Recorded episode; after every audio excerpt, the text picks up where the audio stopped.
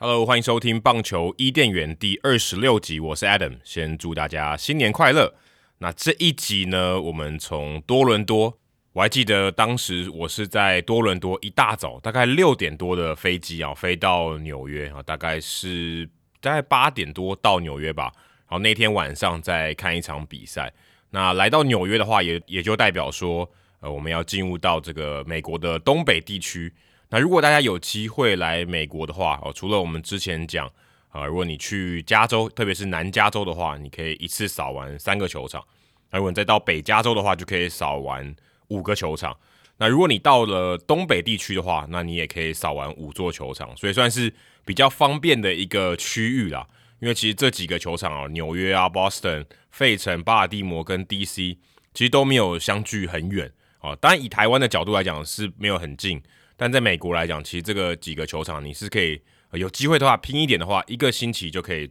跑得完的。那今天我们要介绍的是洋基球场 （Yankee Stadium）。如果你有机会去纽约哦，当然你可能跟女朋友或跟老婆，或是你跟男朋友或是跟老公去纽约，但是你的同伴哦不想看棒球的话啊、也不想要在洋基球场做停留的话，我告诉你一个小 paper 哦，你还是可以看到洋基球场。哦，就是你搭这个四号线往北，哦，你就会经过这个一百六十一街，也就是 Yankee Stadium 的所在地。那你可能会想说啊，我就经过那个球场有什么好看的哦？至少你还可以看到外观嘛。而且呢，还有一个很特别的是，呃，在其他的三十座球场，你都没有办法有的体验，就是你搭地铁的时候，你会经过 Yankee Stadium。如果你是在比赛中哦经过的话，你大概还有零点五秒的机会。可以看到比赛，为什么这样说呢？因为洋基球场的右外野啊，就中外野跟右外野的的座位区呢，中间有一个 gap，有一个算是一个洞，然后那个洞呢，刚好就是这个地铁经过的地方，所以如果你呃往北搭或往南搭，其实都会看到这一块小小的区域。如果我没有记错的话，是往南搭哦，会看得比较清楚，因为其实你要过。这个，如果你从南边到北边，你要过了洋基球场那一站，你才会看到这个洞啊，因为它会经过这个右外野的区域。所以，如果大家有机会去的话啊，当然，我想如果你都去纽约的话，你应该会想办法去看一场比赛，或者到洋基球场参观个 Ballpark Tour 也好。那如果你真的没有办法的话啊，你也可以坐地铁，至少看一下哦这个洋基球场，而且说不定还可以看到零点五秒的比赛。那如果你一直来来回回都没有。嗯，都没有出站的话，你可不可以可以看到几十秒也说不定。那洋基球场，如果你要去的话，就是搭这个绿色的四号线啦。那也在这边推荐一下哦，七号车洲际讲的就是纽约的七号车，它是子线，它可以到这个 Citi Field，也就是大都会的球场。所以呃，江教练所主持的七号车周记呢，讲的就是比较多大都会呃球队发生的事情，也有很多、呃、关于纽约、呃、可能一些观光景点的这些介绍。所以，如果你有机会去纽约的话，我也很推荐你啊去补一下这个七号车周记里面的纽约时间的这一段的内容。好，那我们来讲一下 Yankee Stadium 哦，这周遭呢，如果你到了 Yankee Stadium 的话，啊，假设你现在在外面哦，你先下了这个地铁站，我建议你啊，先不要去球场那边，先不要去这个建筑物这边，你去看旁边的公园啊，他们旁边有一个这个露天的棒球场是没有这个观众席的，它就是原本洋基球场的所在地。就是原本我们说的 Yankee Stadium，就是王建民啊在全盛时期投球的地方，它现在已经变成一个社区的棒球场。不过这社区的棒球场虽然呃这个场地本身没有什么好看的，但是呢那边有一句呢我非常喜欢的电影的台词啊，就是这个 Bull Durham 百万金币里面的一句台词：Sometimes you win, sometimes you lose, sometimes it rains。就有时候你赢，有时候你输，有时候天不从人愿，老天要下雨。这就是棒球比赛的呃，算是三个结果嘛。棒球比赛的 three true outcomes。所以你去那边，你可以找到这个呃电影的台词，是在它的外野的标杆的附近啊，有这样的一句话。我个人是非常喜欢啦。如果你有机会去的话，可以去跟这个电影台词拍个照。我蛮推荐去这个地方的。那再来就是你往外野看哦，呃，外野的地方呢，有一根很巨大的棒子，一个球棒啊，垂直的立在这个地面上。这是以前旧的洋基球场入口啊的一个装饰品。如果你在这个纽约哦，你在这个高架桥，这就是这个快速道路上面呢，你都会看到这根棒子，非常的大。然后它会有这个我们一般握把的地方，不是有缠绕一些胶带吗？所以你一看就知道哦，这一根哦，它是一支球棒，因为它上面有这个胶带。那当然这个要合照有点困难，你可能要站远一点，因为它非常高，应该也有应该有个五六层楼高，蛮高的一根球棒。那如果你有机会去 Yankee Stadium 的话，我可以先去球场外面拍个照。除了老洋基球场以外呢，呃，如果你下了地铁站哦，旁边哦、这一条原本叫做 River Avenue，后来 Rivera 退休以后变成改成 Rivera Avenue 哦，其实也就加一个 A 啦。不过我现在在 Google Map 上面看哦，这 Google Map 还没有更新呢，我也不知道为什么。你去那边路标以及其实已经是呃 Rivera Avenue 了，但是你在 Google Map 上看还是 River Avenue。你在这个 River Avenue 上面。呃，有一些店家哦，他们有一些涂鸦，我不知道是他们自己愿意的，还是呃，可能就是一些球迷为了要致敬这些洋基队的名将，所以在这一条街上，特别是靠近球场的地方，有很多涂鸦。我是二零一六年还有二零一八年去采访的时候有去，那个时候还有涂鸦哦，所以我不确定说现在还有没有，就算可能他也换了也不一定，但是之前这些商店是有一些涂鸦的哦，例如说有 Derek Jeter 啊。有 ERA 啊，有 Lou Gehrig 啊，有 Babe Ruth 啊，这些名将的这些涂鸦，我也很推荐大家去看哦，因为它品质很高，所以我觉得是一个是一个呃很棒的艺术创作。那如果你有机会去 Yankee Stadium 附近有时间的话，也可以晃一晃哦，看一看这个涂鸦。不过这可能要早一点哦，因为如果是比赛前或是比赛后，那店面都开了嘛，所以它的铁门是已经拉起来了，你就看不到这些涂鸦，所以你要早一点去哦，才有机会看到这些涂鸦。那到了球场这个附近呢，其实你可以看一下洋基球场外面，我觉得跟其他的二十九座球场很不一样，一看就知道是洋基球场。因为 Yankee Stadium 它的外面哦，整体的给人的感觉很像教堂，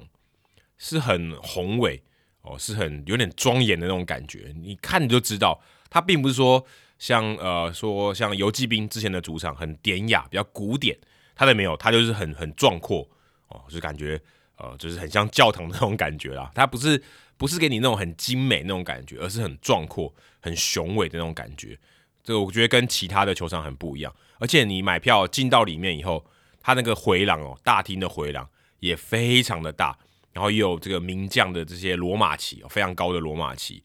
整体给人感觉就是很壮阔的这种感觉。我觉得跟洋基队给人的这种这种印象也很类似，就是。他们就是一个豪门的球队，你一进去就感觉像宫殿、像教堂那种很气派，但是也不会让你觉得很像怎么金碧辉煌，但是就很气派、很庄严那种感觉。所以 Yankee Stadium 这一点我觉得很有特色。所以如果你进去哦，不要很很急忙的就去找座位，可以在这个回廊哦看一下，我觉得是很推荐的。那洋基球场它这个硬体的特色呢，还有一个是大家都都已经蛮知道的啦，球场最上方呢有这个拱门的设计。所以你只要看到这个拱门的设计哦，就知道其实你身在洋基球场。而且除了这拱门之外，大家在内野的这个半圆上面看哦，还有各队的这个旗子哦。所以如果你有去看到的话，也记得诶，可以看一下这个旗子哦，也是比较一个特色。因为不是所有的球场都有这些旗子。那你要坐在这个本垒后方的这个地方呢，你比较能拍得清楚这个拱门的造型。如果没有记错的话，你到这个本垒后方最后一排。你可以拍到这个全景的照片，而且拱门呢会在你的前面，所以你就可以哦拍到这个球场的景，还有拱门的这个造型，所以这个是比较推荐的一种拍摄的方式。不然的话，其实你只能哦，就有点像特写的地方，你才有办法把拱门拍得清楚。那你到了球场里面，我也很推荐你要早一点去哦，因为他们的中外野有一个 Monument Park 啊，如果大家对于呃洋基队的这个历史有点兴趣的话。如果你在这个开赛前四十五分钟之前，通常这个门，呃，这个一般的这个球场的门大概是两个小时前开到一个半小时前开，所以这段时间到开赛前四十五分钟，其实没有很久，大概也就了不起。这段期间就是到它关门的期间，大概也只有四十五分钟到七十五分钟的时间，没有很长。所以我推荐你尽量可以早一点去 Yankee Stadium。你有机会去的话，你早一点到的话。你就可以去看这个中外野的 Monument Park，你会看到很多洋基队他们之前呃退休背号的时候，他们都会在那边举办典礼哦。像最近的就是 Derek Jeter，他们就站在这个中外野哦最深处的地方，后面有一个小的公园，就是 Monument Park，然后你可以在那边有点像 有点像那个墓碑啦，但是它就是一个背号，你可以在那边献花，或是你可以在那边缅怀。这也是其他的球场比较少见的。像克利夫兰哦，现在也不是印第安人队了，现在可能是守护神队或守护者队。他们的球场 Progressive Field 中外也有一个 Heritage Park，也类似啊这个 Yankee Stadium Monument Park 的做法。不过它是全部都开放的，就是呃比赛之前、比赛中、比赛后，其实都是开放的这块区域。但是 Yankee Stadium 这一块区域呢，是只有赛前啊，在四十五分钟之前就会关掉了。所以这个地方是啊有限时的。所以如果你到了球场，啊、呃，假设 BP 你也看完了，建议你抓一点空档，可能留个十五分钟去 Monument Park 看一下哦。我觉得也是一个很特别的体验呐，因为其他球场是没有的。但如果你不是洋基队球迷，可能对你来讲，那些就是背号诶，或是一些名将。但我觉得也是非常推荐大家去看的。那洋基球场其实真的能做的事情非常的多。刚刚我说到说，你赛前可以去看 Monument Park，那你第一局呢？第一局之前。不管你买什么地方的票，假设你坐包厢好了，那包厢就另当别论；或是你坐，或是你坐本垒板后方哦，那也就另当别论。那如果你坐的是其他地方呢？我非常推荐你到右外野，好，这个两百零三号区的地方去体验一下。这个体验什么呢？它其实就是一个就是外野的这个座位区嘛。其实说真的也没什么特别的。但是，一局上半的时候，洋基队在守备的时候，哦，这边有一群球迷叫做 Bleacher Creature。他们在这个老洋基球场的时候，其实就已经存在了。到了新的 Yankee Stadium 的时候，他们就在二零三区这个这块区域，他们可能都买季票的吧。就我对他们也没有非常了解，但是我如果你有机会去洋基球场的话，我非常建议你在一局上半之前就先到这个二零三区附近，在那边等，然后把你的这个手机或是相机的录影功能打开。为什么？因为他们在一局上半洋基队守备的时候，他们就会开始 roll call。Roll call 就是点名啊，所 以他会从场上的这个八个人啊，包括投手九个人，每一个人都喊一遍他的名字，啊，就是他们用他们的方式喊那个名字。然后这些球员呢，不管是不管是老将或是菜鸟，他们都要回礼，哦，可能就把帽子举起来，或是跟他们致敬，这样子就很有趣啊。如果他们刚好在守备，就是在刚好在专心的时候没有办法回应，那个球迷呢就会一直喊。喊到他回应为止，我觉得很很好玩。那其实我也有录这个 Bleacher Creature 的这个 Roll Call，大家可以来听一下。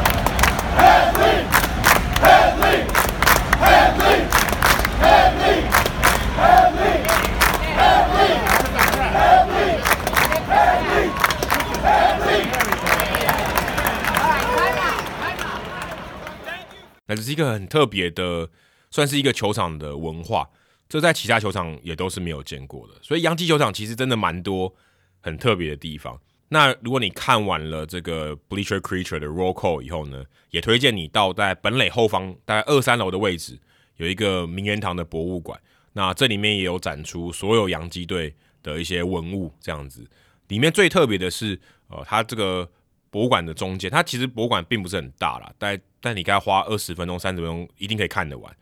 它中间有一个 Don Larson，还有 Yogi Berra 一投一捕啊，站在这边。然后中间呢，投手球到捕手手套这一段区间呢，它就是一个玻璃墙啊，两面都是透明的玻璃墙，里面放的是所有洋基队球员啊，所有曾经打过洋基队的球员的签名球。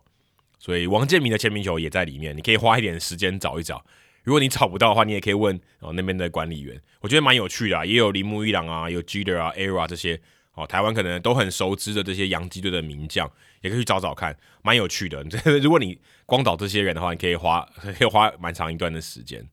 那这就是你可以在哦可能二三四局哦可以去看一下。如果你没有特别要看比赛的话，我建议你可以去看一下。再来就是七局中七局中大家都会唱那个 Take Me Out to the Ball Game 嘛，但在洋基球场当然也会唱，但是它还有一个很特别的是，呃，他们这个 Ground Crew 就是场地工作人员，他们在这个整理场地的时候，他们会放这个 YMCA 的歌曲，放这个歌其实没有很稀奇啊，但特别的是，他们会把这个他们呃扫这个整理场地的工具呢放在地上，然后开始跳一小段的 YMCA 的舞啊，这就很特别了，这在其他球场。也不会看到，所以你至少有有三件事情啊，你可以去做啊。那这个也很特别。但我最近看 Reddit 上面有些球迷说，诶，这个 YMCA 的舞好像好像被取消了，不知道为什么。那如果你最近二零二一年有去看洋基队的比赛的话，如果你有看到呃 YMCA 的舞的话，也可以跟我回报一下，说诶，这个舞其实还在啊。那我我不是很确定啊，因为至少我去看的时候，二零一八。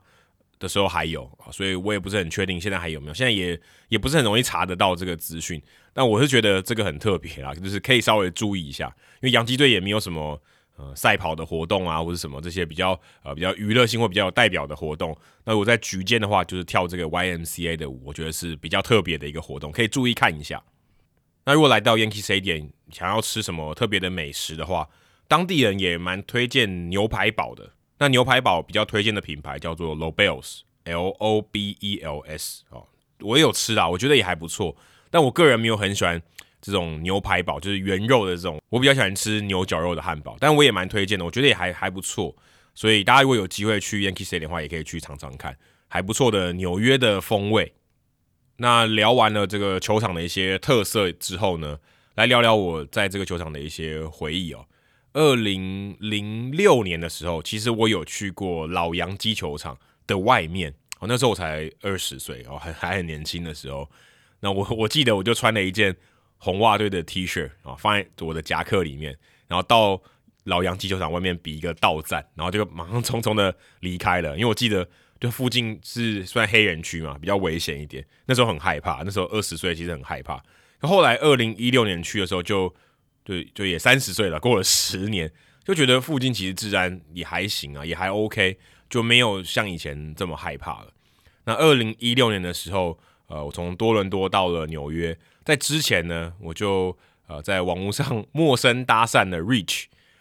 在美国当地的台湾人，他是一个建筑师，他之前也有上过《h i d o 大联盟》来聊聊呃 Derek Jeter 当时的退休仪式。那我之前在运动世界看到他分享一个。呃，洋基队的季票的设计，就是他有一些心得，这样就觉得，诶，他对于季票的设计的一些评价，我觉得很有趣。我觉得这个人，嗯，可以值得认识一下。我就很厚脸皮的，就写信到他的粉丝团，然后就说，诶，我九月十二号要到呃 Yankee Stadium 看球，有没有有没有你有没有空？我我请你看一场球。所以我们就后来就呃约在 Yankee Stadium 看，然后所以他也陪我体验了一下 Bleacher Creature，就还蛮有趣的。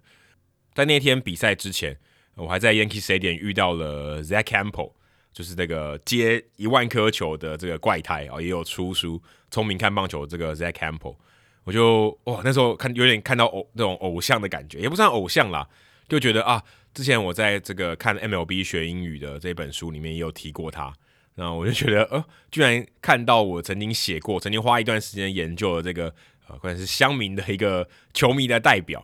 我就。厚脸皮的去跟他搭讪，我记得那时候在 BP，然后他就跑来跑去，我就说：“哎、欸、Zack Campbell 先生，哎、我可不可以跟你聊聊聊聊一下天？”他说：“啊，不行，我现在正在忙，因为那时候 BP 嘛，还要准备接球，所以我就在一旁，然后看他接，我看他表演哦，就是他可以很快的到定点去接到球。后来 BP 结束了，我就堵到他，我跟他说：“哎、我其实是这个你的算是粉丝啊。”我我手上有一本书哦，其实那本书原本是要拿给 Rich 的，要送给 Rich 的，那是一本口袋书，是看 MLB 学英语。我想说啊，其实这本书里面刚好有写到你，这本书我可以拿这本书跟你换你刚刚接到的球吗？我就就跟他厚脸皮就说，哎、可不可以跟你换这个球？他说好啊好啊，没想到居然有一个台湾来的球迷，他手上拿了一本书，这本书上面还写了我的故事，然后觉得很兴奋啊，他也没有想到会有这一天。那就觉得还蛮有趣的，跟他聊一下。后来还有在 Twitter 上啊分享这件事情。后来我二零一八一九年啊去当驻美记者的时候，也在呃 Marlins Park，还有当时是 SunTrust Park 都遇到他，他也他也还记得我诶，我就觉得很很有趣哦。这个啊，我现在是做记者了，然后跟他聊一下天，然后就就觉得就觉得哦，其实二零一六年当时遇到他就也蛮巧合的，就就就是一段很有趣的故事。而且 Zack Campbell 送我那颗签名球上面还特别提上了哦，当时他接到这颗球的编号，因为他每一颗球他都他有记录嘛，就是说呃，他这是他生命中接到第几颗球，所以他就把他编号第九三三二，那时候还没有接到一万颗球啊，九三三二号球哦送给了我。还有记得当时那颗球还是一颗旧的球，当时那颗球上面是 Bud Selig 的签名。所以它是一个很旧的球，它就不是 Rob Manfred 时期发行的球，所以很特别，他就他就送给了我，跟我交换这一本书。然后隔一天呢，就是我跟 Rich 看完球的隔一天，我又再去看一场比赛。那一场比赛是道奇队做客这个洋基队的比赛。那一天还有这个 Penton 二九四，就他们这个道奇队的一个球迷的团体哦，包场哦，整个左外也是被包场的。而且因为很多道奇球迷嘛，然后就可能也是呃这个有点壮胆的效果。我记得那一天我还看到洋基的球迷跟道奇的球迷就有点喝醉了，就在中外野打了起来。我可能这也是日常吧。我据呃我听其他的这些朋友说，其实这个球迷在球场里面打架也是呃蛮常有的事情。但我现在想起来也蛮好笑的。那当时呃 Rich 还介绍我一个很 hardcore 的球迷，他叫做 Eric。Eric，大家有些台湾的球迷可能也认识他，他之前也常常来台湾追星。我记得当时九月十二号那天，我很早就去了，然后我戴着这个中华队 CT 的帽子，我就在洋基球场附近乱晃，然后听到有一个人讲 “Hey Chinese Taipei”，然后我就想说，哎，怎么有人看到这个这个帽子，我觉得很有趣，而且看到一个人，他就穿的，他当时是穿着一个古巴的夹克，我想说他可能是古巴人之类的，我没想到就是 Eric。就是 Eric，那后来在美国也有遇到他几次。那如果大家有机会去 Yankee Stadium 的话，也可以去找找这个台湾之友。哦，如果你带一点小的纪念品，哦台湾的纪念品去给他的话，他搞不好可以给你很多有趣的故事哦，去认识一下这个新朋友 Eric。那我会把他的这个资讯呢贴在我们的这个官网这一集的节目的叙述当中，大家可以去认识他一下。那另外，二零一八年我跟 Jackie 去 Yankee Stadium 的时候。那时候球季刚开打，我记得我们去的时候，那时候也蛮冷的哦，因为我们特别去纽约访问 Wayne，就是大都会的 Wayne，然后我们有去 Yankee Stadium 看一场五场的比赛。那天我记得还有一个促销的票价，因为那天是平日，然后你刷这个信用卡特特别品牌的信用卡的话，一张票是五块钱啊，当然要加上手续费，大概八九块钱，非常非常便宜。而且那天我们看到的是 Blake Snell，那时候他还在光芒队的时候对上洋基队，那一年他拿赛扬奖。不过我们看那场比赛，他被打爆了，掉了五分，只投三点一局，被 Gary Sanchez 跟 Stanton 都打一支全垒打。那场比赛好像是他二零一八年赛扬奖球季投的最差的一场比赛。反正我们就看到，我觉得还蛮有趣的，对啊，就是一个很特别的回忆。那后来我在当记者的时候，呃，其实。洋基队的比赛是没有遇到像陈伟英或张玉成，但我就刚好去纽约访问王建民，他那时候有这个后进的纪录片的时候，哎，我就去洋基球场哦去拍照这样子。那那个时候刚好我还记得哦，是七三一大限的时候，应该是七二八还是七二九，刚好遇到 Luke Voit 从红雀队被交易到洋基队，然后那个时候他就这个球队的公关就发给大家一人一张纸。上面就写说，Luke Voit 被交易到洋基队。我那时候我还想说，哦，这个这个新闻还搞得这么正式，不就是一个呃老老菜鸟被交易到洋基队吗？后后来才发现，Luke Voit 到洋基队以后，这整个脱胎换骨，变成另外一个另外一个等级的打者。所以那个时候，后来想起那天晚上也觉得还蛮有趣的，就看到一张纸，我还记得是呃洋基队出了 Chasen Shreve，就是那个左投，好跟红雀队换 Luke Voit。啊，Sherry，我记得那天还是一个双重战，我还看到他出赛，当天晚上就被交易掉了，所以会有一种好像发生在历史第一现场的感觉哦。这想起来也是一个蛮特别的回忆，我还永远都记得那张纸给我的一个震撼。没想到后来哦，Luke Voit 就被打得这么好，而且洋基球场，另外再提一下，大家可能没有机会体验到，就是呃 Yankee Stadium 的媒体餐还不错，应该可以。在我心目中排到前三名啊，算是蛮不错的媒体餐了。所以 Yankee Stadium 应该有蛮多台湾的球迷、听众朋友都有去过 Yankee Stadium，不管去的是旧的还是新的，也都欢迎你在哦这一集节目的贴文底下跟我们分享你的照片，或是你去 Yankee Stadium 看球的一些心得。那以上就是棒球伊甸园第二十六集的内容啊！祝大家新年快乐，我们两周后再见，拜拜。